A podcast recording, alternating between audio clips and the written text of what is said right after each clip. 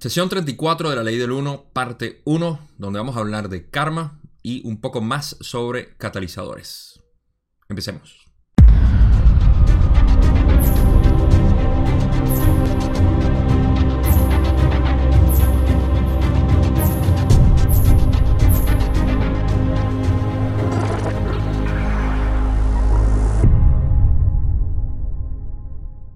En la sesión pasada hablamos bastante sobre catalizadores, programación y el resto de los temas que se subdividen de lo que significa esto en términos de el complejo mente cuerpo espíritu manifestado aquí y cómo funciona esta realidad para nosotros y en relación también a nuestro análogo que es nuestro cuerpo metafísico por resumirlo de esa manera. Así que eh, aquí vamos a continuar con algunas de esas preguntas que vamos a, encontrar similares o expandiendo un poco más. Cuando lleguemos a eso lo voy a mencionar. Y también vamos a hablar de karma. Karma quizás sea el tema más eh, llamativo de esta sesión, o al menos de esta primera parte.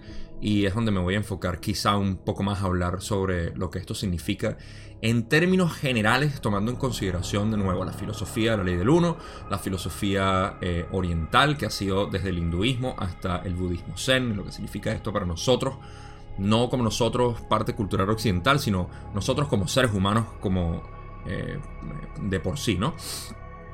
Así que eh, vamos a entrar en esos detalles y espero que sea bastante útil porque esto es otro mecanismo que existe en, nuestro, en nuestra realidad que nos ayuda a nosotros a entendernos y entender también lo que está pasando. Así que eh, con eso en mente vamos a empezar eh, la, sesión. Y la primera pregunta no la incluí porque era eh, Don preguntando sobre Carla si podía hacer unos ejercicios y cómo hacerlo, si era mejor hacer uno o dos. y Ra le dice, recuerda que Carla venía enferma. Esta es la historia detrás de la ley del uno, como vamos sesión por sesión. Eh, Carla venía enferma de las sesiones pasadas, los días pasados. Es increíble saber que eh, estas 34 sesiones, si mal no recuerdo, ocurrieron en, el, en menos de dos meses. Eh, porque hacían de una hasta dos al día. Y luego empezaron a hacer una al día o algo así. Así que Carla recientemente todavía estaba enferma y estaba empezando a, ejercitarse otra vez. Carla perdió muchísimo peso durante las canalizaciones también. Pasó de lo que son aproximadamente 52 kilos o algo así, diría yo 40 kilos o casi 40 kilos. Eh, eh, perdió bastante peso durante las canonizaciones. Lo pueden ver en, las fotos que tomaron más adelante de Carla, que se veía bastante, eh, bastante delgada. Y cómo era Carla anteriormente. pero en sí, entonces, la primera pregunta tiene que ver con eso. Si, eh, si podía hacer dos sesiones, Real le dice que es mejor que haga una completa y luego otra, eh, la mitad de la duración, o sea, una hora y después media hora eh, al anochecer. No la incluí aquí porque no hay mucho que sacarle, salvo simplemente el mantenimiento del contacto de ella, información personal. Esta información la pueden encontrar en el libro 5 y no en los libros originales, al menos los traducidos eh, en Contacto de Ra, que es el que yo utilizo, o la versión reescuchada de Toby Willock, que, es la que yo utilizo tanto en inglés como en español y por eso llevo esa narrativa de esa manera. Sí está, y por eso es que lo estoy mencionando aquí. Ahora, hay otra pregunta que también voy a obviar, que es la pregunta 34.3, o la tercera pregunta que se hace. Y es de Don, que tuvo una experiencia en 1964, si mal no recuerdo, eh, y le preguntó a Ra que cómo era. O sea, que si eh, podía comentar sobre eso y Ra le dijo en esencia que no, esa es tu experiencia, tú tienes que sacar tus propias conclusiones y cualquier comentario que nosotros hagamos puede infringir tu libre albedrío. Sin embargo, eh, te decimos que es tienes posibilidades de aprender sobre eso o cómo integrarlo a tu vida. Algo de nuevo personal que está en el libro 5, no lo incluye aquí, porque tampoco tiene gran relevancia para la narrativa de, lo que es para mí la, la sesión. Ustedes saben que a veces lo incluyo, a veces no. Pero en cualquier caso, con eso a un lado, ah, si quieren ver esas preguntas, están en el libro 5. Si tienen ese libro, ah, si no, lo pueden descargar gratis, como siempre. En la eh, descripción están los vínculos. Y ahí pueden ver el libro 5, tiene esa información. Ok, ahora sí vamos a entrar a la primera pregunta que tengo de Don donde dice, anteriormente afirmaste que la penetración en el octavo nivel o infinidad inteligente permite a un complejo mente cuerpo-espíritu ser cosechado, si lo desea, en cualquier momento, espacio, durante el ciclo. Cuando se produce esta penetración del octavo nivel, ¿qué experimenta la entidad para penetrar en él? Ra le va a responder esto eh, de una manera que quiero utilizar. Primero voy a hacer una introducción a esta pregunta porque lo que voy a hablar no quiero que se malinterprete. Y lo voy a encabezar otra vez. No quiero que se malinterprete. Por lo que voy a decir. eh, pero ¿dónde está preguntando? En esencia, algo que Ra dijo anteriormente, no recuerdo en qué sesión. Pero están hablando de lo que era la penetración del octavo nivel o el contacto con la infinidad inteligente. Y en ese caso, eh, eh, la persona tenía, podía ser cosechado en cualquier momento del ciclo. Recuerden, tenemos ciclos donde ocurren cosechas y si una persona hace esto ya digamos que eh, llega al proceso de ser cosechado o alcanza esa, eh, esa, posibilidad de ser cosechado. Eh, durante 50.000 años esto no, fue, esto no fue el caso y en los últimos 25.000 años no sabemos cuántas personas han alcanzado eso. Sabemos por supuesto que Jesús lo hizo, sabemos por supuesto que el Buda lo hizo y sus enseñanzas, por eso es que son tan importantes las del Buda y las de Jesús, eh, entre varios. Uh, Nityananda es otro que también alcanzó esto y hay muchos otros, muchos otros que ni siquiera tienen nombre o conocidos por nosotros, budistas, eh, sobre todo en el Oriente, que han practicado esta filosofía y no como en el Occidente que hemos tergiversado la filosofía de Jesús. Eh, bueno, no hemos sido nosotros, aunque sí, pero no vamos a hablar de responsabilidad, pero no tenemos esa información disponible y es lo que estamos intentando hacer ahora en este nuevo advenimiento espiritual, esta nueva eh, explosión del gran despertar, ¿no? Pero esto es precisamente, el, valor de esta pregunta de por sí es, es, enorme en términos no tanto de la experiencia, porque la experiencia la vamos a hablar, sino de lo importante que es tener esta información personalmente. De nuevo, aquellas personas que me están escuchando, ah, es simplemente una manera más de refrescarles lo que ustedes ya saben que es lo que tenemos que alcanzar. Y es eh, eh, la posibilidad de cosecha. ¿okay? No tanto porque queramos ser cosechados, sino porque lo, que contribuimos al planeta estando aquí, vivos. ¿okay? Esa es la parte más importante. Eh, pero bueno, no me quiero extender mucho aquí o desviarme más bien la pregunta de dónde tiene que ver con esto. Cuando una persona alcanza ese contacto con la infinidad inteligente, ¿qué experimenta? Y la respuesta errada de nuevo va a ser eh, en cuanto a la experiencia como tal, y ahí es donde quiero construir un paralelo, al cual voy a hablar y no quiero que se malinterprete. Ra dice, la experiencia de cada entidad es única en su percepción de la infinidad inteligente. Estas percepciones abarcan desde una dicha ilimitada, a una fuerte dedicación al servicio a los demás mientras está encarnada. Con frecuencia la entidad que alcanza la infinidad inteligente percibirá que esta experiencia es de una profundidad indescriptible. Sin embargo, no es frecuente que desee dar fin a la encarnación de forma inmediata. Por el contrario, el deseo de compartir o de emplear esa experiencia para ayudar a otros es sumamente poderoso. Ok, entonces Ra acaba de hablar de la experiencia que siente la entidad al tener contacto con la infinidad inteligente. Y aquí es donde voy a crear el paralelo. Simplemente para entender un poco más eh, con experiencia que quizá nosotros ya hemos tenido o que hemos escuchado de otras personas hablar. Vamos a empezar por la experiencia mística. La experiencia mística es una que se alcanza eh, por primera vez cuando una persona está en devoción hacia cualquier tipo de creencia que tenga, ya sea en una iglesia católica o en un, no sé, en un retiro espiritual, o simplemente en el bosque perdido o en la guerra incluso, o sea, en un momento dado. Ese contacto con la infinidad inteligente, divinidad. Es la disolución completa del ser, y en ese momento se percibe al ser como tal. Por eso es que aquellas personas que dicen, vi a Jesús, hablé con Dios, eh, tuve un contacto con extraterrestres, tuve que por supuesto sea un contacto que les llene de dicha, en mi opinión y por mis experiencias también, no son algo externo, son algo interno. Son algo que nosotros mismos estamos contactando, que es lo que todos somos, es la fuente, es la electricidad que nos mueve a todo y como estamos muy, eh, eh, asociados con el, el cuerpo físico y no con la electricidad que mueve el cuerpo físico, la conciencia. Entonces sentimos que estamos en contacto con algo completamente ajeno a nosotros. Pero en realidad es contacto con nosotros mismos, con la verdadera esencia del ser. ¿Ok? Entonces esa experiencia mística es idéntica a lo que Ra explica aquí.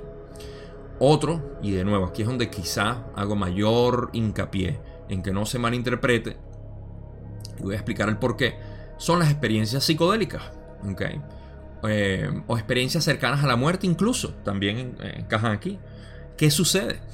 Que se hace contacto con esa parte del ser, pudiera hacerse contacto, no todas las experiencias psicodélicas ni todas las experiencias cercanas a la muerte hacen esto, eh, principalmente por la orientación del individuo, pero eso es tema que no vamos a, discutir ahorita, ah, pero se llega a ese punto donde, eh, donde sentimos una dicha enorme.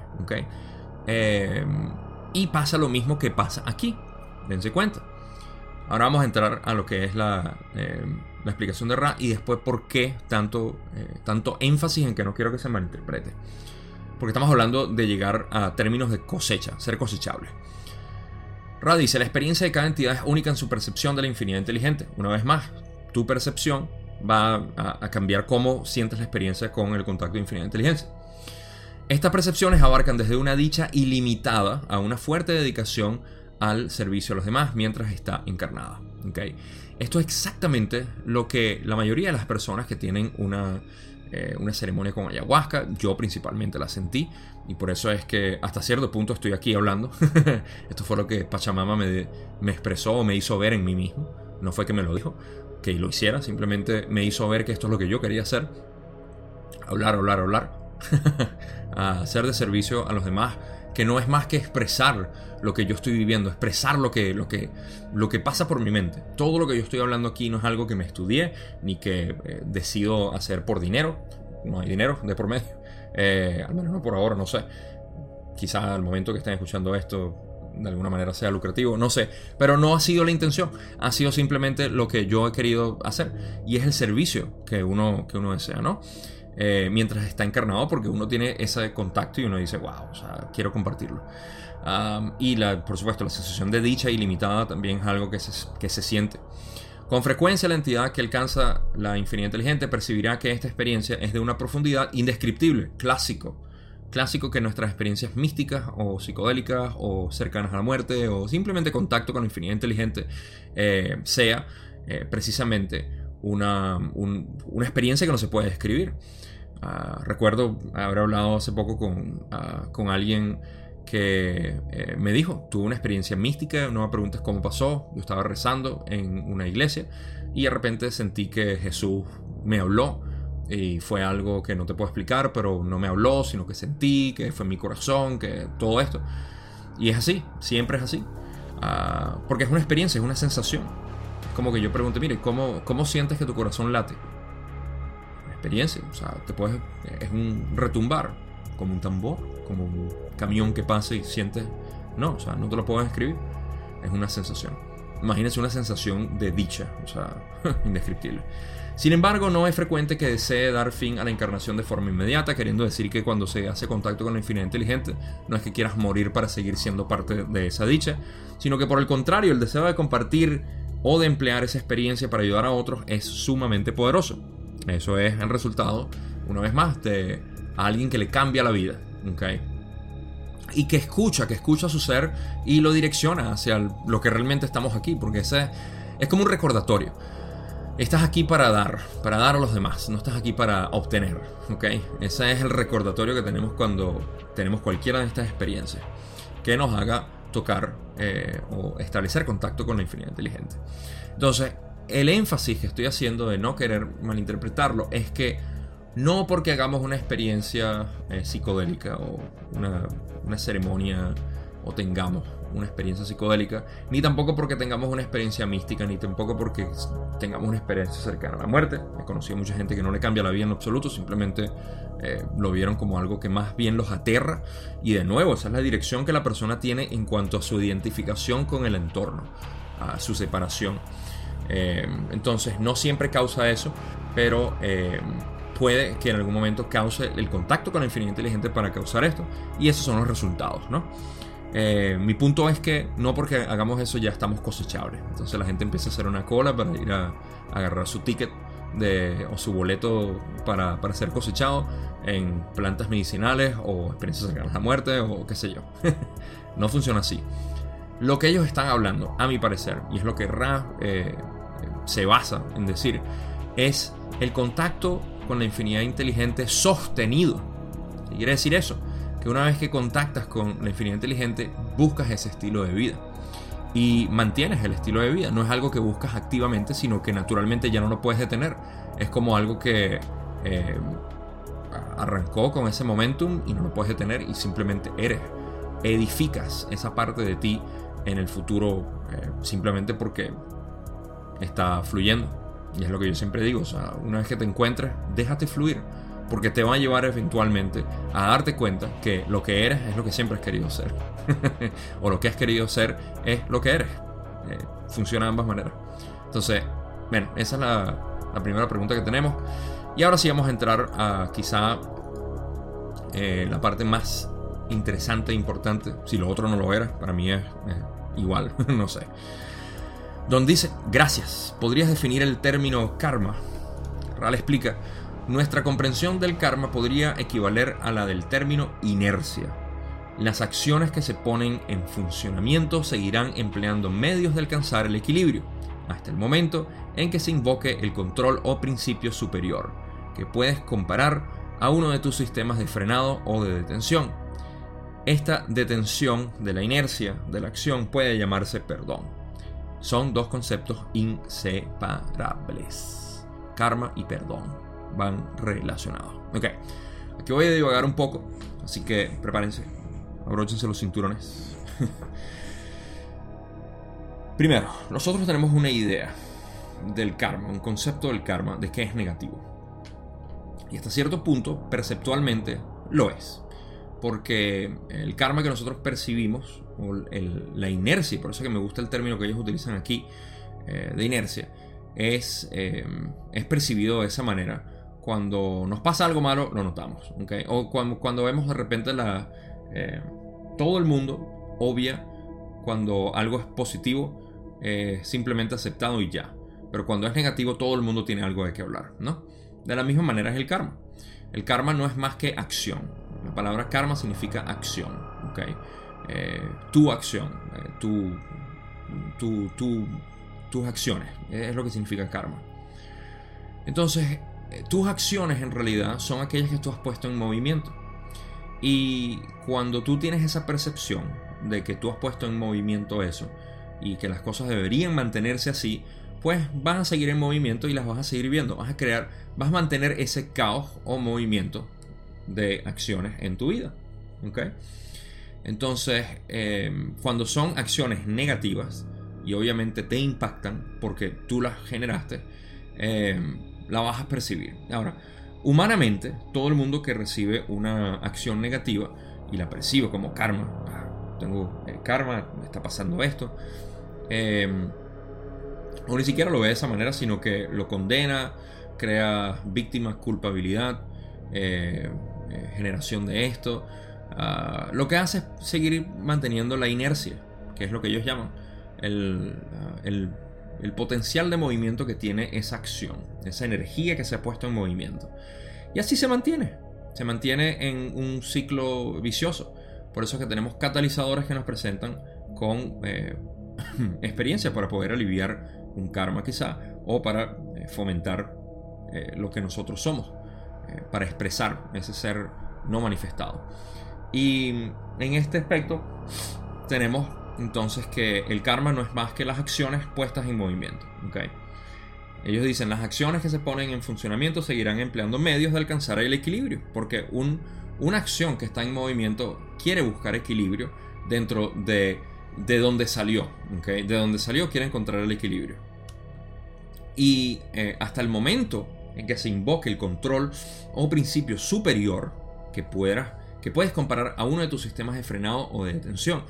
No se va a encontrar eh, E, ese karma, esa acción que tú generaste, va a seguir siendo generada en tu campo magnético, vamos a ponerlo así, y va a seguir atrayendo eh, experiencias que te reflejen eso, porque los vas a ver, o sea, si tienes en tu, eh, en tu aura, no sé, nubes oscuras flotando, a las experiencias o la luz que te viene te va a mostrar eso hasta que puedas detener esas nubes oscuras o ese movimiento, ¿ok? Esa, esa contaminación, vamos a llamarlo de esa manera. eso se puede comparar con nuestros, nuestros sistemas de frenado o de tensión. Esto es dentro de la analogía de que es inercia, acción en movimiento. Esta detención de la inercia de la acción puede llamarse perdón. Son dos conceptos inseparables. El perdón es un sistema por el cual nosotros eh, entendemos la situación, la aceptamos y la integramos y por último la perdonamos. Pero no es una acción como tal, no es algo que nosotros hacemos, ¿ok? por eso es que dicen, esta detención de la inercia de la acción puede llamarse perdón. Cuando digo que no es una acción, no es algo que nosotros digamos, ah, ok, me vino esto, entonces tengo que entenderlo, voy a estudiarlo para ver qué significó, voy a aceptarlo, ok, ya, digo lo acepto, lo acepto, Padre nuestro que estás en el cielo. Em, ah, y lo aceptas y luego perdón, ok, te perdono, te perdono porque fuiste el culpable, o me perdono porque yo fui el culpable. No se trata de eso, eso es una manera muy simplista, muy occidental de tomar eh, eh, cartas sobre el asunto, ¿no? Estamos hablando de un perdón que nace naturalmente. Pero para nacer tienes que aceptarlo. ¿ok? Y para aceptarlo tienes que entenderlo y procesarlo. Entonces de esa manera generamos lo que es el perdón. Se genera a, través de lo que es el, proceso de comprensión, de entender qué fue lo que pasó. algo me pasó a mí y eh, lo voy a lo voy a ver como por lo que es. Para eso necesitamos una, una percepción de conciencia mayor que la que son nuestros chakras eh, inferiores, donde vemos eh, acciones entre nosotros y no nos vemos reflejados. Ah, quizá en el amarillo o en el verde, amarillo-verde, ya podemos empezar a generar este tipo de, percepción que nos ayuda a, perdonar una situación. ¿okay? Entonces el karma se va a mantener de esa manera hasta que, eh, que nosotros logremos entender esa situación de esa manera.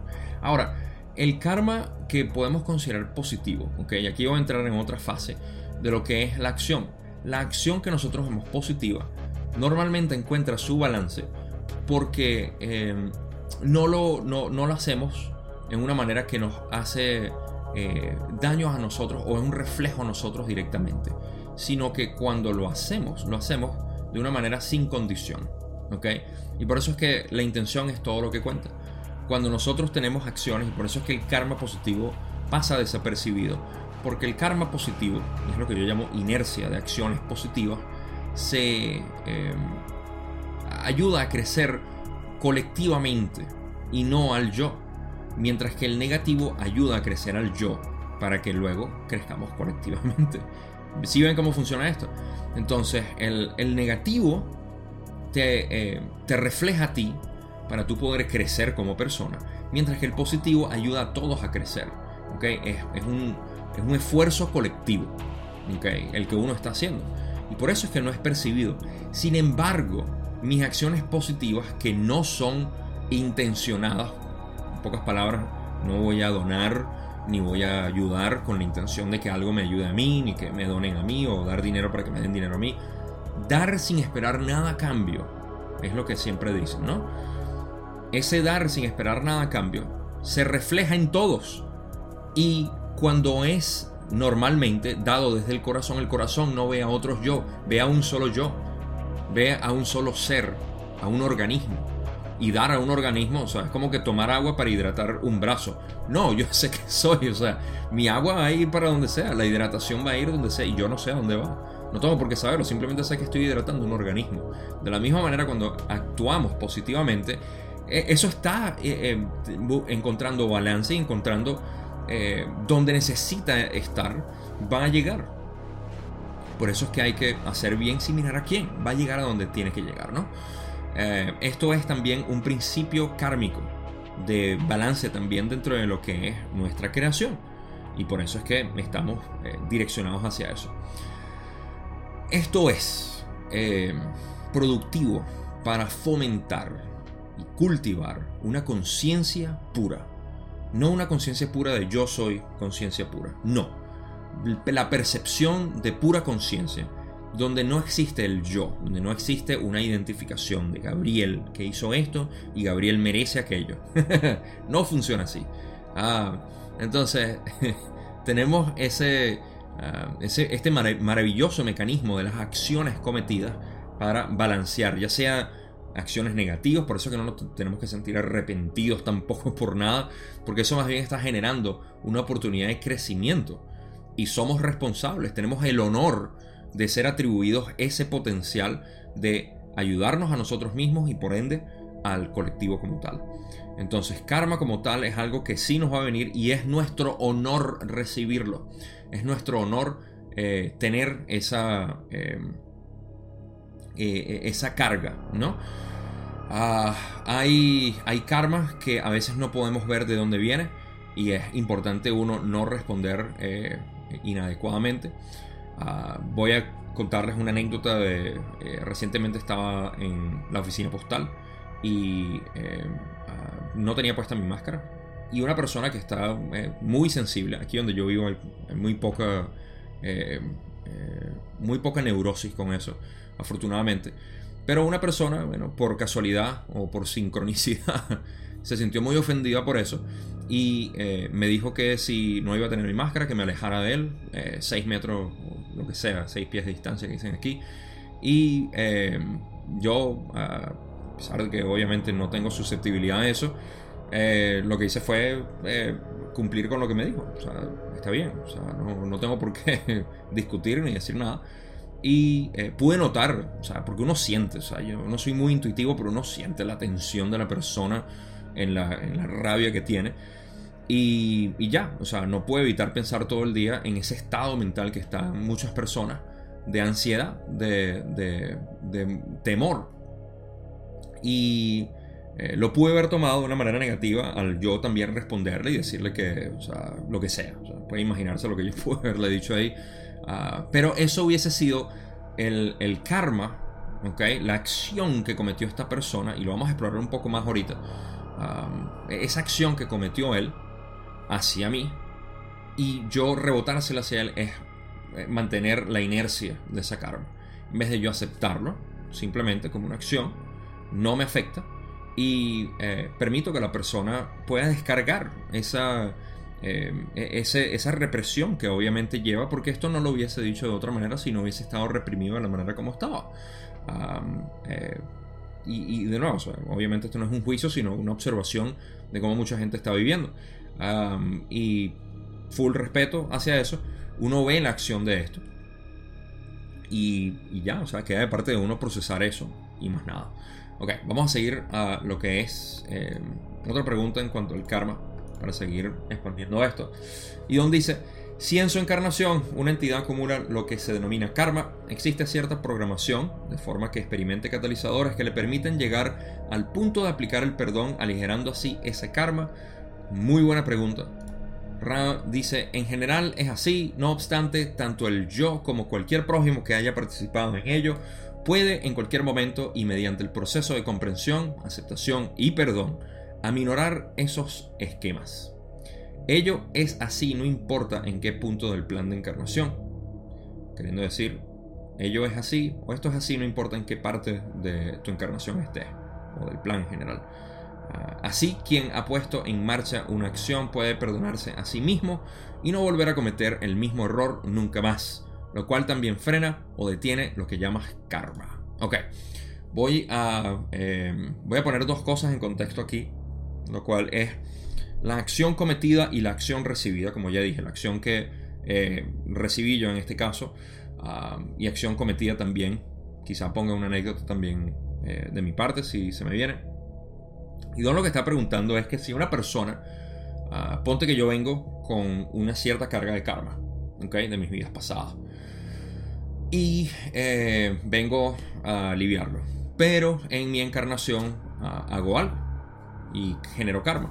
Entonces, si existe la posibilidad de crear catalizadores para poder aliviar ese karma. Ahora, fíjense que Rale dice, en general es así, ¿ok? Si se produce karma, los catalizadores van a venir para poder aliviar ese karma. Sin embargo, tanto el yo, o sea, la persona, como el prójimo que haya participado en, la, en el escenario, ¿ok? Y mediante el proceso, el proceso de comprensión, ¿ok? De entender, de aceptar y de perdón, puede aminorar estos esquemas. No importa en qué parte de la encarnación esté, no hay que esperar a que el catalizador venga, sino un reconocimiento de ese karma, de pasar por el proceso de comprensión o entendimiento, aceptación y luego perdón, va a, aminorar o aliviar ese karma como tal, esa, eh, esa inercia con la que viene la acción. Entonces es importante uno eh, estar consciente cuando cuando se genere la, percepción y para eso voy a poner los ejemplos que les tengo, anécdotas mías. Em, y eh, así quien ha puesto en marcha una acción puede perdonarse a sí mismo y no volver a cometer el mismo error, ah, lo cual también frena o detiene lo que llamas karma. esto es importante sobre todo cuando se tiene algún tipo de remordimiento. Voy a poner la primera anécdota mía. Cuando yo era adolescente, cometí un crimen de robar literalmente a alguien. y es algo que anteriormente me, me, hubiese dado una vergüenza enorme a admitirlo, pero en, eh, en, la cultura donde yo crecí, eh, me, yo mismo me, involucré en ese tipo de, eh, de acciones y, y, fui parte de esto. siento que yo aminoré ese karma por lo que me pasó luego, ah, pero en cualquier caso, no importa tanto lo que me haya pasado, sino el acto de yo haberlo hecho genera una especie de, eh, vergüenza, de, de, eh, sensación eh, de, de sentirme menos por lo que hice, porque sé que fue algo incorrecto. Y si yo vivo con eso, sin perdonarme a mí mismo, ok, no tengo por qué esperar el perdón de, de la persona a la cual robé, sino simplemente de yo perdonar lo que pasó, entender que yo no soy esa persona. Yo no soy, o sea, lo que pasó en realidad, y esto viene a través de una comprensión elevada de tu conciencia. Y esto no es quitar responsabilidad. Y es donde ellos dicen, no cometer el mismo error nunca más. Porque no es lo mismo decir, ah, bueno, perdono eh, ese delito que cometí, así que voy a cometer otro para perdonarlo y cometer otro para... O sea, eso no es perdón. Eso no es verdadero perdón. Eso es justificación eh, de alguna manera para seguir actuando de la misma manera.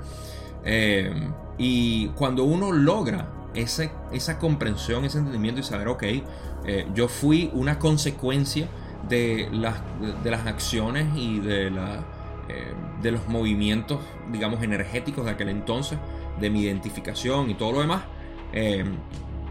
bueno, entonces eso genera en mí un entendimiento. Cuando lo entiendo, lo acepto. Y al aceptarlo, me perdono. Automáticamente. No es un perdón que yo diga, ok, me perdono, me perdono, me perdono. Ah, no sé, tipo eh, eh, mártir en la iglesia dándose unos latigazos, me perdono. Eh, soy pecador. es algo automático. Todo esto de aceptación, entendimiento, todo es algo automático que viene cuando tú tienes una percepción más alta de conciencia. Por eso es que es importante elevar tu percepción ah, o tu conciencia. Esa es una anécdota.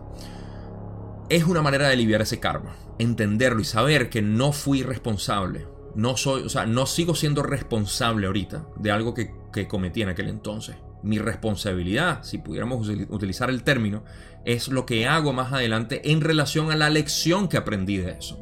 Y que la vida me puso como para yo tener una experiencia y saber qué significa o qué, qué se siente ser una persona así, un criminal en este sentido. Aunque no hay las palabras son muy fuertes porque sabemos que uno de niño eh, o de adulto como sea, o sea, en realidad no existe crimen. Y yo sé que eso, bueno, o sea, culturalmente, moralmente, aquí me pueden eh, linchar al yo decir que no existe tal cosa como un crimen. Pero es así, o sea, esto es una ilusión, son experiencias y tenemos simplemente que saber cómo interactuar el uno con el otro. Ok. La otra es algo que eh, está latente y está ahorita palpitando. O sea, está reciente y yo no he pasado por el proceso todavía, lo admito, de eh, comprensión, de, aceptar, ni siquiera de comprensión. De comprensión he, avanzado bastante. Ah, de aceptar y para luego sentir el perdón natural, no lo he pasado, pero sé que estoy en proceso y para mí es una aventura poder pasar por esto. Creo que lo he mencionado anteriormente, eh, recuerdo que en diciembre creo que lo hablé en una de las sesiones, lo cual es el perdón eh, de una traición que me cometieron. Y eh, más que traición fue un, una manera de, abusar lo que era mi confianza, abusar lo que era mi, mi, entrega como, como hermano, como amigo, como todo. y, y sin ningún tipo de explicación pudiera yo estar, y por eso es que me siento perdido en todo esto, y para mí es, es, un conflicto grande, poder comprender lo que realmente sucedió. Eh, y he hecho avances, como ya dije, pero eso es un karma que yo estoy recibiendo, y al mismo tiempo la persona que me lo hizo a mí eh, está creando para sí misma. Porque eh, al hacer esto, obviamente, está creando una acción de su parte y yo la estoy recibiendo. Ahora, el hecho de yo poder comprenderlo, que lo estoy haciendo, producto de la misma manera, producto del entorno, yo sé que es su ser superior y el ser superior que ella representa aquí no es eso, eso es un ser inferior que está actuando mundanamente de manera animalista eh, por eh, supervivencia y por otros problemas de identificación. eso crea una, unas reacciones y yo entiendo eso.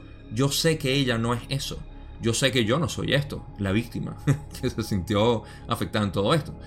Y de esa manera ah, empiezo a aceptarlo. Y en la aceptación viene naturalmente el perdón, de entender simplemente lo que sucedió. Entonces, estos son procesos por los cuales nosotros podemos pasar. Y de nuevo, o sea, todo esto es, eh, es, es aplicable cuando tienes una conciencia elevada. Si estás vibrando en naranja o en amarillo, estás en partes muy bajas físicas, que van a sentirse atacadas, ofendidas, etc. Hay que subir la conciencia y saber quiénes somos realmente. Entonces, eh, esto es lo que frena el karma, el proceso, y por eso es que me extiendo tanto en esto, porque no se trata de decir, ah, bueno, lo que hice, lo perdono, de la boca para afuera. Se trata de un proceso de verdad, entender desde un punto de conciencia mucho más alto. Y por eso, una vez más, elevar tu conciencia, vivir y vivir tu estilo de vida desde ese punto de vista. Ver siempre desde arriba hacia abajo y poder tener una visión cada vez más amplia. Si veo lo que está pasando en mi pueblo y no tengo idea de lo que está pasando en el país ni en el mundo, no tengo una percepción completa. Así que mientras más alto, de repente puedo ver lo que está pasando en el sistema solar, en la galaxia, en toda la creación. Ok, suficiente de karma.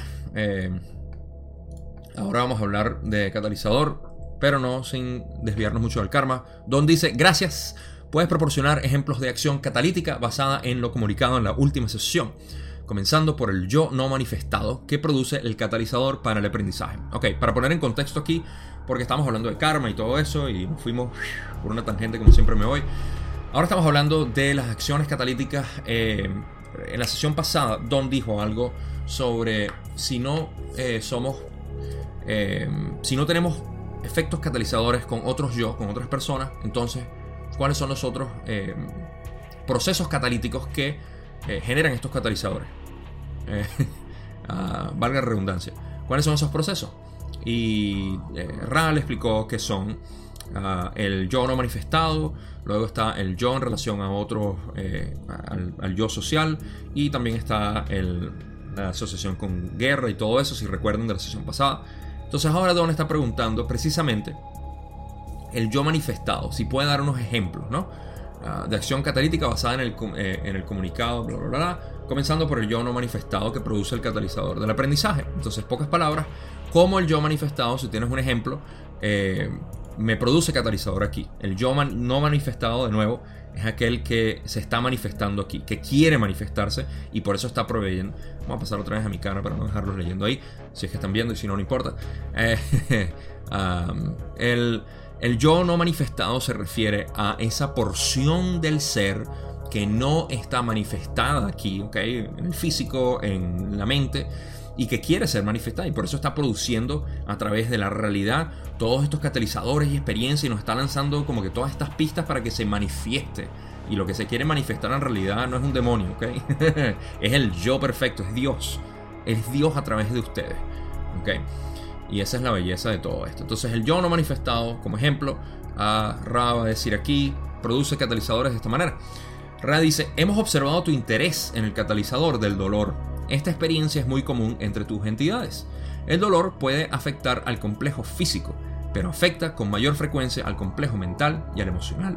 En algunos casos el dolor es espiritual en la naturaleza de su complejo.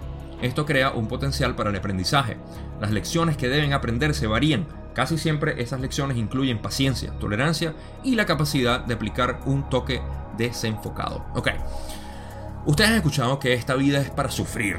Aquí venimos a sufrir. Entonces, ok. Eh, Jesús nos dijo eso, Buda nos dijo eso.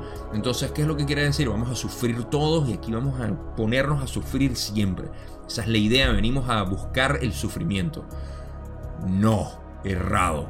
Eso quiere decir que los catalizadores generalmente se manifiestan como sufrimiento. Pero claro, si queremos vivir en sufrimiento, es nuestra elección vivir ahí. Eh, eso es en pocas palabras como decir, vamos a la escuela a estudiar un texto, ¿no? Entonces, como eso es lo que venimos, vamos a leer texto todos los días sin aprender absolutamente nada. Vamos a leer, leer, leer y aprender y hacer pruebas y no tenemos ningún tipo de, aplicación práctica a lo que estamos aprendiendo. Entonces, la lección puede ser sufrimiento. Y normalmente el, sufrimiento, el sufrimiento viene eh, de lo que los hindúes llaman Trishna, que es nuestra eh, falta de poder eh, entender la realidad como tal. ¿okay? sufrimiento, en realidad la palabra es dukkha, y para no entrar en toda esa terminología, es nuestra falta de comprensión de lo que es la realidad, nuestra asociación ilusoria de la realidad con el yo, que yo identifico yo me identifico y por ende soy. No, tú eres y por ende todo es. ¿Ok? Eres todo. Porque tú no eres algo separado de la naturaleza. Entonces, en ese sufrimiento es que aprendemos. Mientras más nosotros nos separemos del yo que lo es todo y nos sintamos identificados con algo ilusorio, entonces más vamos a sufrir. Pero por eso es que viene de esa manera. El yo no manifestado. No puede manifestarse a través del ego tiene que manifestarse a través de lo que realmente es, que es lo que fluye y que no tiene identificación. Dios es como decir, bueno, yo quiero ser Dios y me quiero identificar. No puedes, pierdes identificación, porque Dios no puede ser identificado, Dios fluye. Dios es una energía que fluye a través de todos nosotros y quiere ser como quiere ser. ¿Quiénes somos nosotros para juzgarlo a él o ella?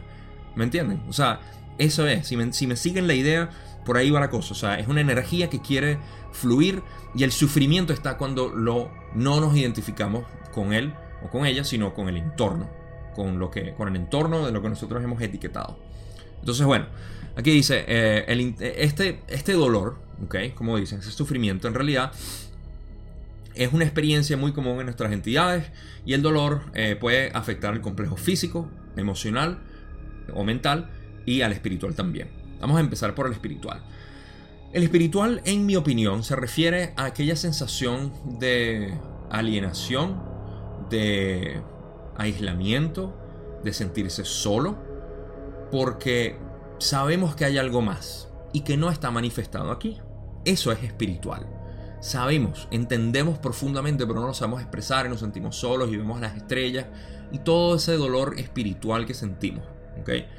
Eh, eso nos está enseñando algo a nosotros. En pocas palabras, en mi opinión, eso nos está diciendo, hey, vienes de las estrellas, eres todo, eres cósmico, es cósmica. O sea, eh, nos está informando eso. ¿ok? De nuevo, el sufrimiento, el dolor nos está informando algo. Y si podemos vivir toda la vida en sufrimiento y, ay, pobre yo, vengo de algún lado que no sé. Ok, chévere. ¿Quieres vivir así? Sigue leyendo el texto, no lo pongas en aplicación. Bien, esa es tu experiencia. Ah, sin embargo, es importante saber que eso nos está informando algo. Cuando nos informa algo, quiere decir eso. O sea, algo que nos hace sentir cada vez mejor. ¿Ok? Y al saberlo decimos, ah, ok, chévere, vengo de las estrellas, vengo de otro planeta, de otra constelación, lo que sea. Me, es bonito saber eso. Bien. Ah, el complejo mental y emocional es el que más frecuencia se manifiesta aquí. Y vamos a entrar en eso. Porque eh, el físico viene de lo mental y emocional. Nuestras afecciones físicas vienen, y vamos a hablar ahorita sobre todo lo que es enfermedades. Uh, viene de nuestra percepción mental de nuestro ser. Si nos reprimimos y no dejamos fluir esta energía, eventualmente se va a manifestar como una lección en enfermedad. Eh, el cáncer es muy prevalente por eso, sobre todo ahorita que tenemos una frecuencia de cuarta densidad de vibraciones eh, que está eh, mucho más activa.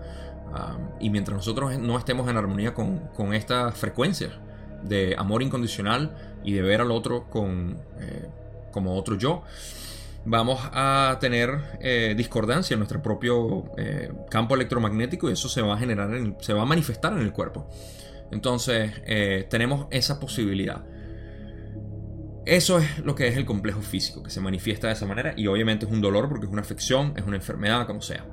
No estoy hablando obviamente de traumas físicos como un accidente, una ruptura, una fractura o lo que sea, eh, aunque pudiera ser parte de algo así, pero no voy a entrar en esos detalles más complejos.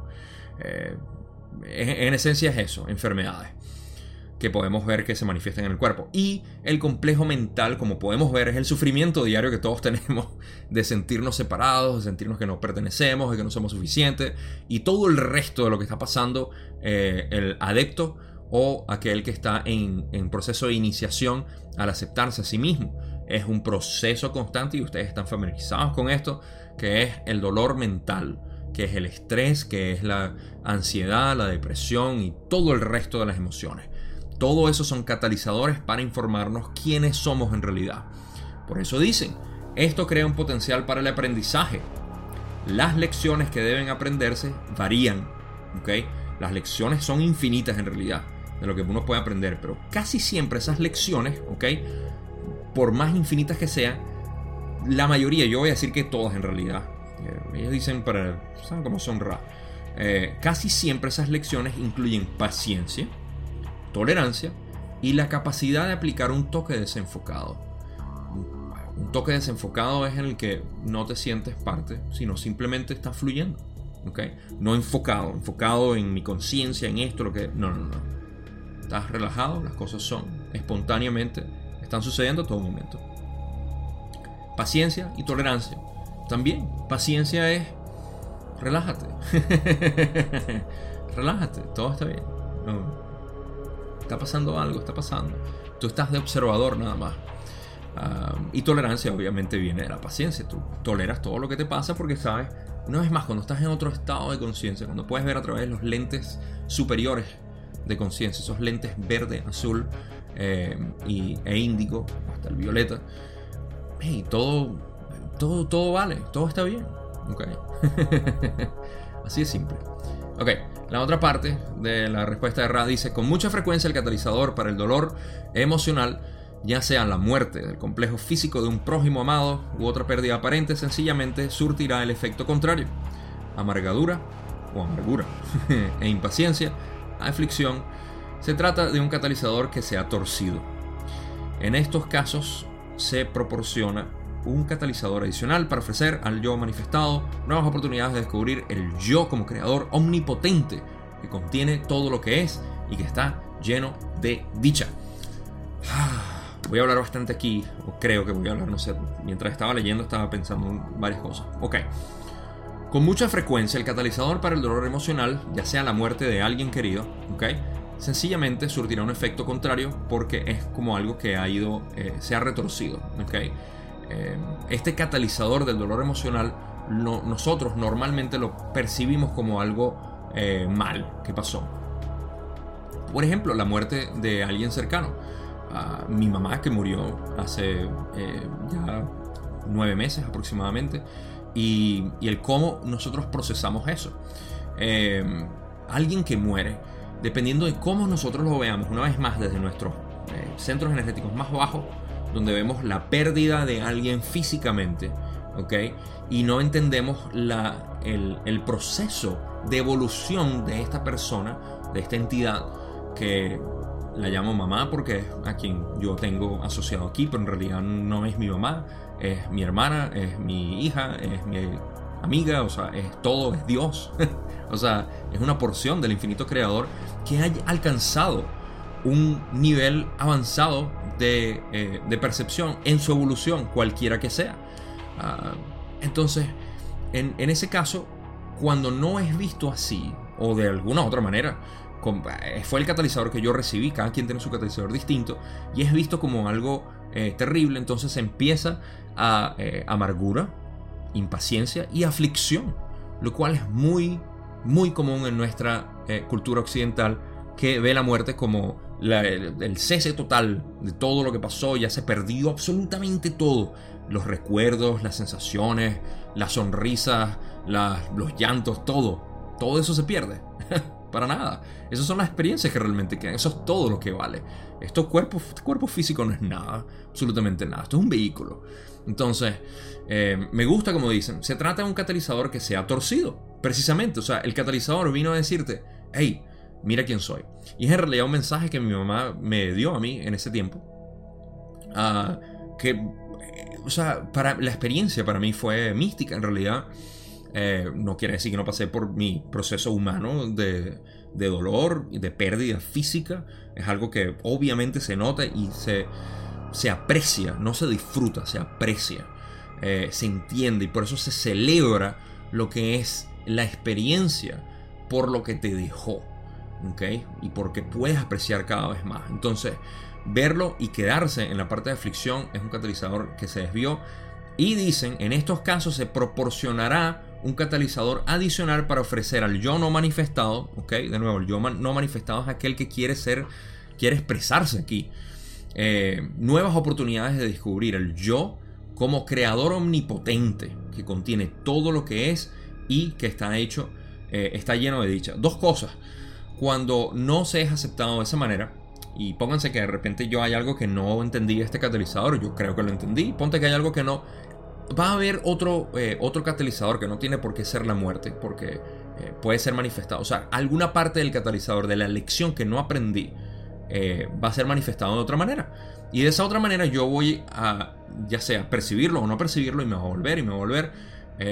pero de esa manera sigue viniendo porque quiere manifestarse. Una parte de mí quiere manifestarse gracias a lo que sucedió.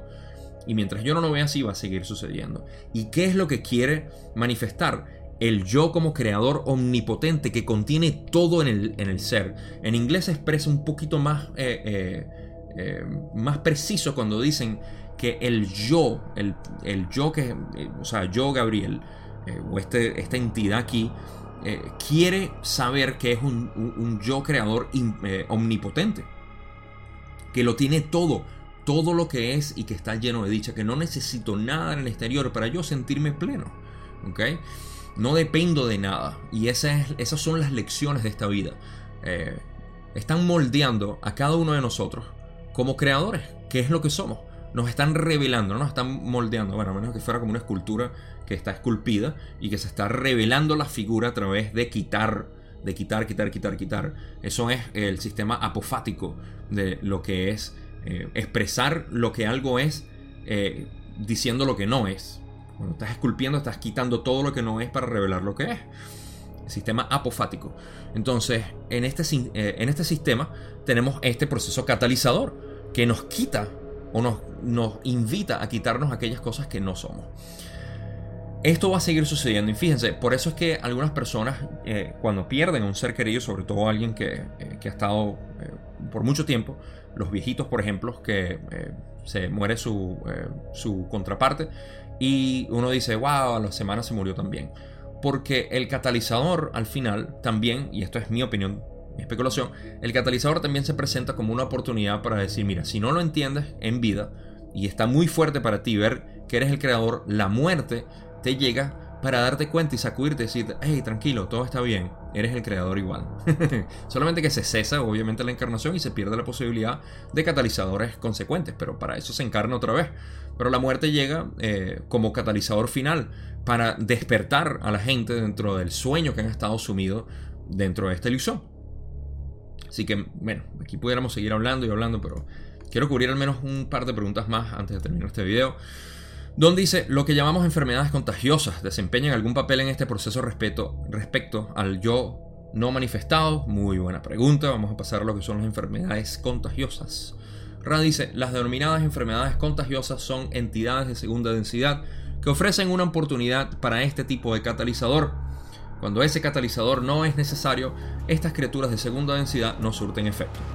En cada una de estas generalizaciones puedes apreciar que existen anomalías, de forma que no podemos hablar de todas las circunstancias posibles, sino solo de la forma general en que experimentas las cosas. Enfermedades contagiosas. Si pudiéramos utilizar esta pregunta en alguna parte de toda la historia humana, de la humanidad en general, no creo que sería eh, más eh, apropiado que ahorita, que estamos hablando tanto de enfermedades contagiosas. A ver, Radice, primero, en términos de catalizadores, que si eh, la pregunta es que si las enfermedades contagiosas son como una especie de catalizador para eso. Y ellos dicen que en general, uh, sí, las denominadas enfermedades contagiosas son entidades de segunda densidad, obviamente virus, bacterias, eh, que ofrecen una oportunidad para este tipo de catalizador. Uh, enfermedades contagiosas son eso, o sea, te contagias de un virus o de, eh, un, de una bacteria o de, puede ser un parásito o puede ser de un hongo o lo que sea. Son eh, enfermedades contagiosas. Cuando ese catalizador no es necesario, estas criaturas de segunda densidad no surten efecto. En pocas palabras, si tú no lo necesitas, okay, por tu configuración energética, hey, no lo vas a recibir. Okay, independiente de cómo sea el tipo de contagio, porque hay contagios que sí son, eh, o digamos, hay enfermedades contagiosas como de repente un hongo, un hongo se puede pasar de esa manera, eh, una una bacteria también pudiera pasarse de esa manera. Los virus sabemos que no se pueden pasar eh, de, una persona a otra, sino que se activan porque todos estamos llenos de virus. Esto es una de las grandes eh, realizaciones que se han hecho a nivel colectivo gracias a lo que es la pandemia, que nos hemos dado cuenta gracias a eh, que ha salido la información de decir que los virus no se contagian de persona a persona, o de animal a persona, o de persona a animal, o como sea. Eh, eso no ocurre y eso es algo que está ahí. Yo sé que es un poco controversial ahorita hablarlo porque la escena política se maneja como que sí existe una especie de contacto directo como virus. Ah, eso les conviene a ellos, por supuesto, y no a nosotros. Eh, pero la información que ha salido ha reflejado que el virus en realidad no se contagia de esa manera, sino que se activa en la persona que ya lo tiene. Ya todos tenemos el virus, el virus que sea. ¿ok? y bueno, por aquí pudiéramos irnos a muchas ramificaciones de cómo realmente se contagia un virus. Pero en pocas palabras, el virus existe en nosotros. Todos tenemos, si podemos hacer un, eh, un esquema completo de la cantidad de virus que tenemos en nuestra sangre, todos están ahí. Pero se activan cuando son necesarios. Por eso es que dicen, cuando ese catalizador no es necesario, estas criaturas de segunda densidad no surten efecto. Entonces, ya sean de contagio, como hongos, bacterias, eh, o de activación como el virus o los virus, que hay millones de ellos, eh, nosotros todos vivimos con ellos. Eh, es precisamente, por ejemplo, un, eh, un caso de, esto es en las investigaciones que se hicieron cuando la, la gripe española, creo que fue en 1917 o 1915 aproximadamente, se hicieron experimentos para agarrar a una persona que, tenía, que estaba contagiada con el virus eh, que tenía esa, eh, esa, eh, esa manifestación y le sacaron secreciones mucosas, no sé, un poco asqueroso, sangre y otros tipos de, de, de, de secreciones del cuerpo y se las pusieron a otra persona para ver si se infectaba o no.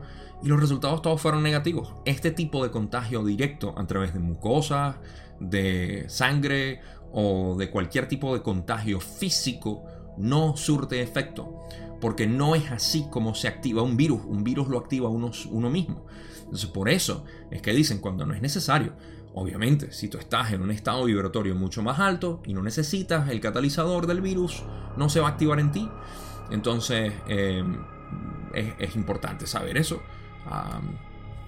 pero bueno, no me quiero ir mucho en ese, en ese sentido lo importante es que el mensaje más importante de, sacar de aquí es que nosotros de por sí tenemos la posibilidad de, mantener nuestra propia salud. Eso es otra cosa fantástica que ha salido con todo lo de la pandemia. Hay muchas personas que siguen eh, viendo todo lo negativo. Yo veo todo lo positivo que ha salido de todo esto, o al menos intento verlo. Y uno de ellos es también la cantidad de información y educación que hemos tenido eh, con respecto, como ya dije, los virus no se contagian de manera física. Esto solamente conviene a algunas personas en la élite ah, y mantener reprimida la sociedad, por supuesto, sentirlas en temor y mantenerlos vibrando en rojo y naranja. pero en, eh, en, términos de cómo eh, se puede también, digamos, mantener el cuerpo saludable es otra cosa que no sabíamos. Antes pensábamos, no, tenemos que eh, hacer esto y tomar todas estas pastillas para mantenernos así. No, no, no, no. Con el estrés nada más es suficiente. Y si queremos suplementarnos con algo eh, físico, bueno, hemos descubierto la vitamina D, por supuesto, la vitamina C, como eh, imprescindibles para mantenernos saludables, con lo que sea. No hay virus que, se, eh, que pueda activarse y que no pueda controlarse con eso. Entonces, dos cosas, la mente y el cuerpo. La mente controla todo y el cuerpo mantiene lo que es el estado bioquímico de una manera estable y saludable. Entonces, bueno, de todas maneras, ellos dicen, y me gusta como siempre cubren sus partes, y dicen, hey, mira, en cada una de estas generalizaciones puede apreciarse eh, que existen anomalías, de forma que no podemos hablar de todas las circunstancias posibles, sino solo la forma general que experimentan las cosas. Como ejemplo, cuando en Europa, precisamente en Inglaterra, eh, se generó lo que eran estas, las peste bubónicas y el resto, es porque tenemos, bueno, o sea, teníamos una especie de, em, y todavía hasta cierto punto, eh, de contaminación absurda. Ah, cuando estábamos fermentando las bacterias y la cantidad de virus, por supuesto, que, que podíamos generar, o sea, en realidad creamos una, un ecosistema viral y bacterial enorme. ¿Por qué? Porque no teníamos conciencia de que existía y lo que hacíamos era eh, eh, defecar literalmente y o sea, todos nuestros excrementos y nuestros desechos físicos lo botábamos en, el misma, en la misma agua que tomábamos. Si no lo sabían, así funcionaba. Y hasta los restos de comida o de animales muertos los echábamos en el agua y después tomábamos esa agua. De la misma fuente, no estaba hablando de la misma agua fermentada, pero de la misma fuente del pozo donde bebíamos, todo iba ahí.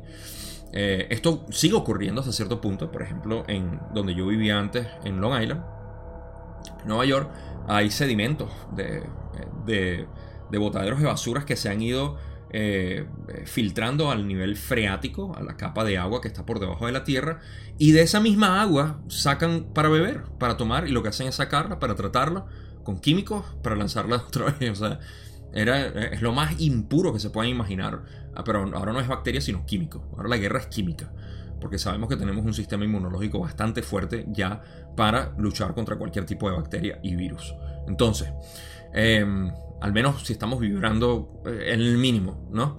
Y si tenemos, por supuesto, suficiente em, actividad física y eh, una dieta que complemente lo que es nuestro estado emocional. En fin. Pasando a la próxima pregunta, eh, bueno, eso lo quería poner como ejemplo de lo que son anomalías, que obviamente ocurren, estas pestes. Ey, si le dimos cabida a todo esto, ah, obviamente lo vamos a, le vamos a dar eh, ecosistema a todas las bacterias. Don pregunta, por última, eh, creo que es la última pregunta que tengo por ahora. Estamos llegando a la hora, llegamos a la hora. Dice, ¿qué papel desempeñan en este proceso lo que llamamos los defectos congénitos? defectos de nacimiento que tenemos al nacer. Ra dice, son una parte de la programación de la totalidad del complejo mente-cuerpo-espíritu manifestado en el conjunto mente-cuerpo-espíritu de tercera densidad. Estas anomalías son planificadas como limitaciones que forman parte de la experiencia deseada por la totalidad del complejo de la entidad e incluyen las predisposiciones genéticas, como podrías llamarlas. Ah, a ver, ah, tengo otra pregunta más que quiero cubrir, así que esta la voy a cubrir eh, rápidamente. Esto es simple, ya hemos hablado de todo esto. Ah, los efectos de, de nacimiento vienen precisamente de nuestra programación como complejo mente, eh, cuerpo, espíritu, totalidad. el, no manifestado en el manifestado. Programación de tiempo-espacio, espacio-tiempo. Me voy a poner asma, yo por ejemplo, eh, o una persona tiene de repente un defecto de nacimiento que no puede caminar, o que tiene predisposición artrítica, o que tiene, no sé, un problema eh, mental, eh, de, percepción o lo que sea. Todo esto es programado anteriormente para poder venir a aprender esas lecciones. tan simple como eso. Y es el deseo de, del, una vez más, por eso es que la percepción del ser real es importante para vivir aquí. Para no sentirse, ay, pobre yo, vine por mí, no vine programado ni siquiera, vine así y ahora no puedo ser. ¿okay? Viniste a hacer precisamente lo que debías hacer con todos tus problemas. Así de simple. O con todos tus problemas aparentes, que no son problemas, sino experiencias para ti. Para el ti de allá, no el ti egoico que está aquí. Entonces, eh, esa parte no creo que pueda expandir mucho. Eh, ya lo hemos hablado en otras sesiones, de hecho. Pero es bueno encajarlo como radiz en el eh, complejo mente-cuerpo espíritu totalidad. Don pregunta, ahora sí es la última. Gracias. ¿Puedes proporcionar la misma información sobre el yo en relación con el yo social? Le dice, las lecciones del yo no manifestado desarrollan cualquiera de los centros de recepción de energía del complejo mente, cuerpo, espíritu. Las interacciones entre el yo y la sociedad se concentran en su mayor parte sobre los centros de energía segundo y tercero.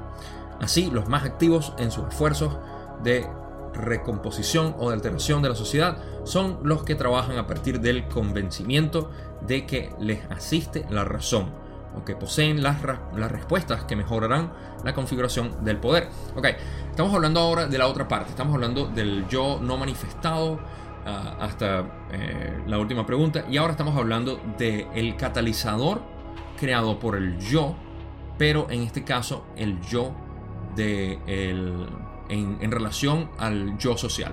En pocas palabras, en cuanto a mí y el grupo social donde vivo, la sociedad. ¿Cómo encajo yo con ellos? ¿Cómo son esas lecciones? Ahora fíjense, Ra dice, las lecciones del yo no manifestado desarrollan cualquiera de los centros de recepción de energía del complejo mente-cuerpo-espíritu. En pocas palabras, cualquier lección que nosotros tengamos desarrolla eh, eh, cualquier centro energético, cualquier chakra te lo desarrolla, ¿no? No es únicamente eh, unos específicos, a pesar de que se puedan enfocar ahí. Y eh, dicen, las interacciones entre el yo y la sociedad se concentran en su mayor parte sobre los centros de energía segundo y tercero. A pesar de que las experiencias y las lecciones como tal estén para eh, poder... Cualquier experiencia se puede subir por todos los centros energéticos, es básicamente lo que quieren decir. Sin embargo, estos del yo y la sociedad están concentrados en el naranja y el amarillo. ¿Por qué? Porque el naranja es identificación eh, del ser y el amarillo es identificación del ser en relación a la sociedad. Eso es nuestra densidad aquí de tercera, eh, eh, tercera densidad de conciencia.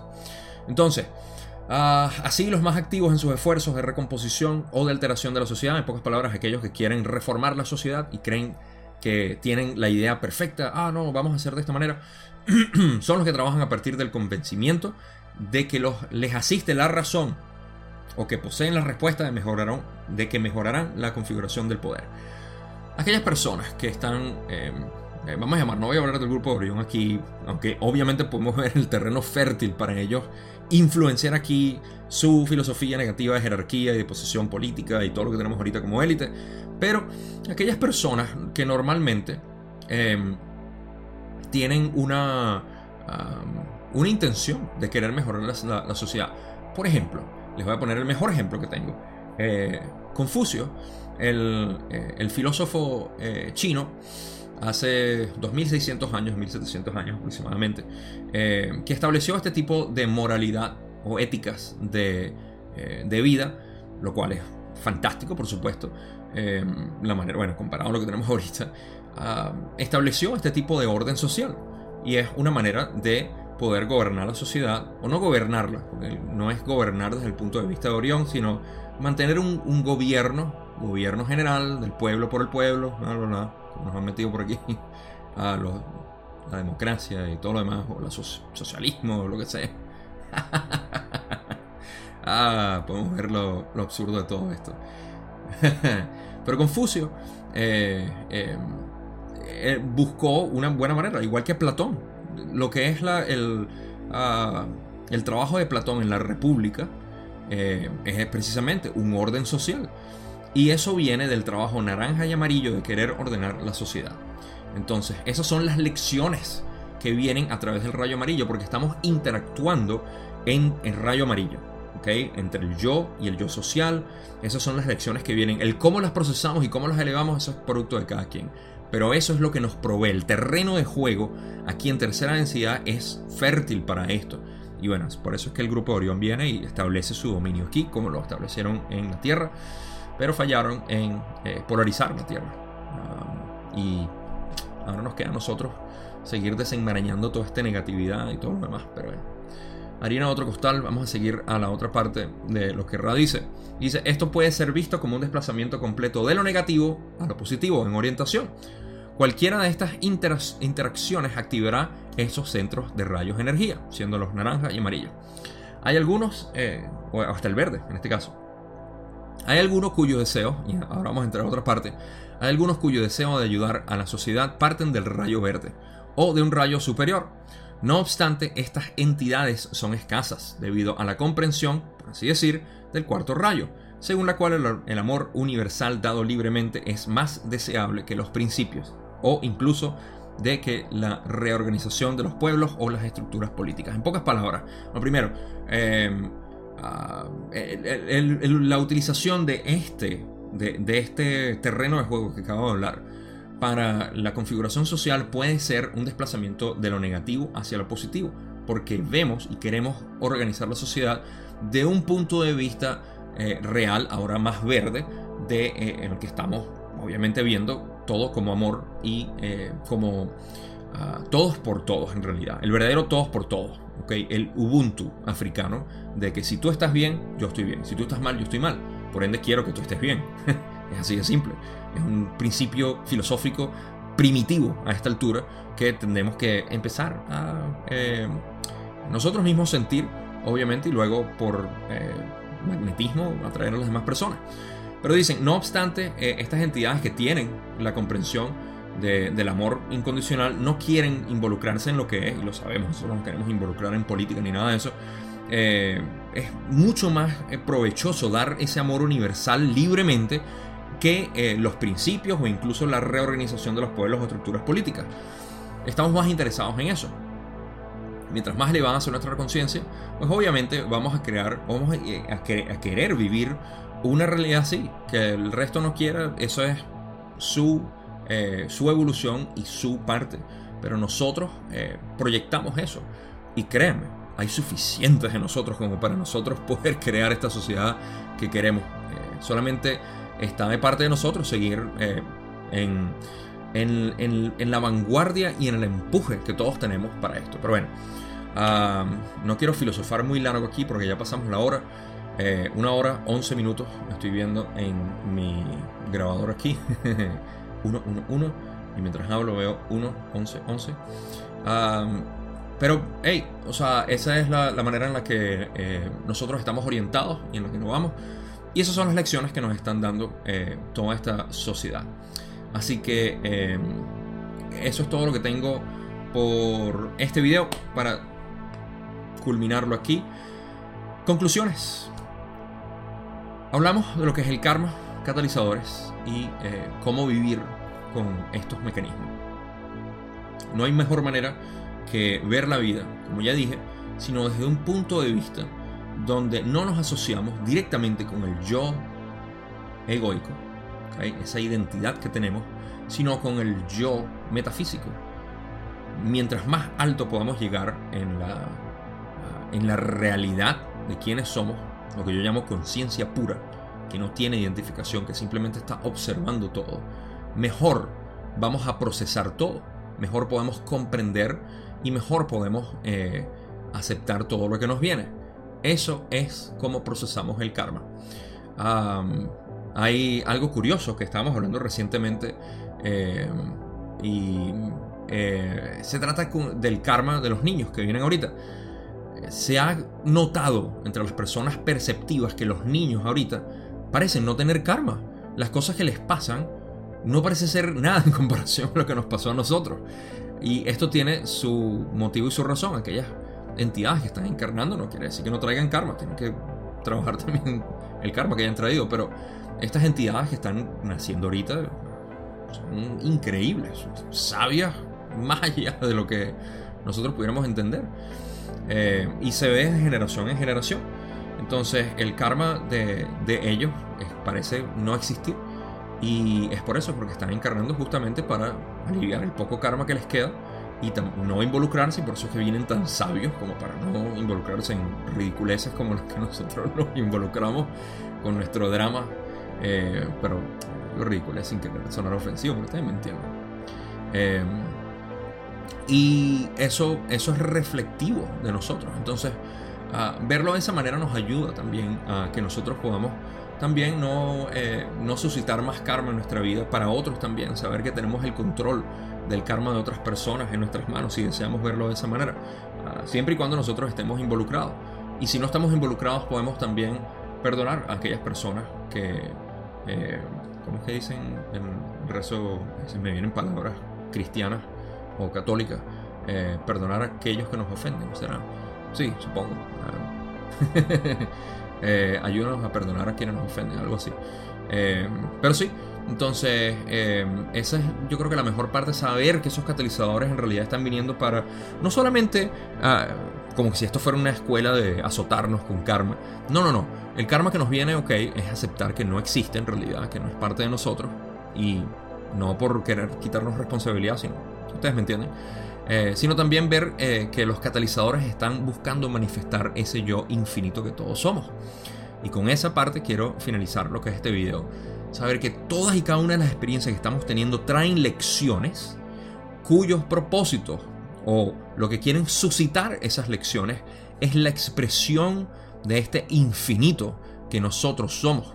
Porque no somos algo que nos están aquí eh, cayendo a golpes y que nos están eh, martillando para poder ser algo en un futuro. No, ya lo somos. Y mientras nosotros estamos ahorita rasgando este velo, estamos teniendo mayor acceso a lo que es estas lecciones y estos catalizadores que nos vienen.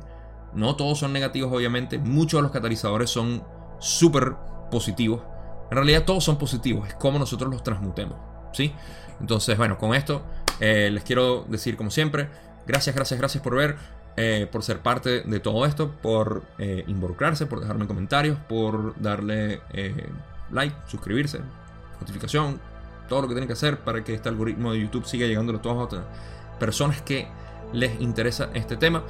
Y me queda nada más la otra parte de la sesión 34. Y en ese video nos vemos. No tengo más nada que decirles, como siempre. Se me agotan las palabras. Ya saben, se les quiere mucho. Nos vemos.